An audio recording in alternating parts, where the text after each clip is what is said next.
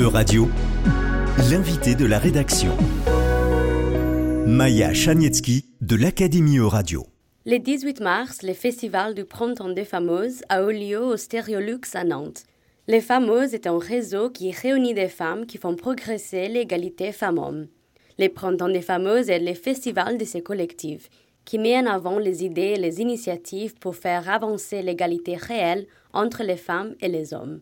J'ai parlé avec une des intervenantes, Aude Rivoal, sociologue qui travaille sur la masculinité au travail.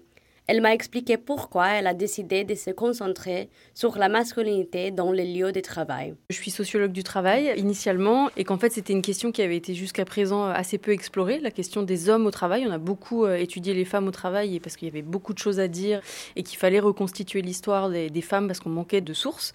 C'est un travail qui n'avait pas du tout été fait et que j'avais envie de faire. Écrivaine du livre La fabrique des masculinités au travail, Aude possède des solides connaissances sur ce sujet.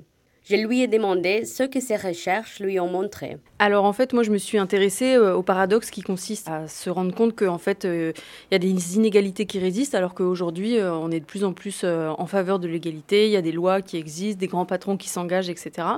Et donc du coup j'ai essayé de chercher des réponses à ce paradoxe, à cette équation que j'arrivais pas à résoudre. Et en fait des réponses il y en a plein, mais on peut évoquer par exemple le fait que la masculinité justement se transforme et on peut évoquer aussi l'existence et la persistance de boys club ou l'inefficacité de certaines politiques d'égalité professionnelle qui sont en fait souvent des, palliatifs aux inégalités mais qui ne remettent pas euh, foncièrement en question euh, la manière dont est organisé le travail et c'est pourtant euh, une des causes du problème. On voit donc qu'il reste encore beaucoup d'inégalités entre les sexes dans les milieux de travail.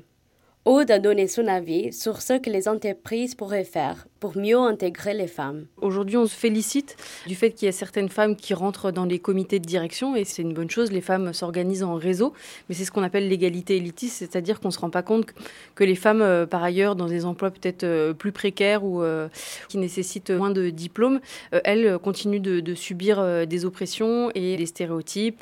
Je pense qu'on aurait tout intérêt justement à, à encourager toutes les femmes dans tous les secteurs, même ceux qui restent encore très masculins, comme par exemple l'informatique qui est encore euh, beaucoup sujet à plein de stéréotypes sur euh, les hommes et la technologie. Pour cette année, la thématique du Festival du Printemps des Fameuses était transmission. Mais comment la transmission était liée à la masculinité au travail?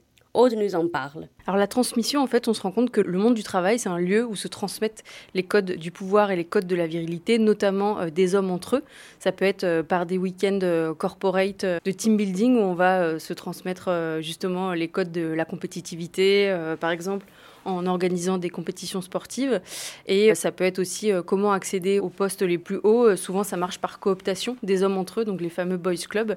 Et voilà, donc cette transmission, elle se fait par les hommes, en fait, les uns avec les autres. Et l'entreprise est vecteur de ces codes-là. C'était l'invité de la rédaction de Radio. Retrouvez dès maintenant les podcasts de la rédaction sur euradio.fr.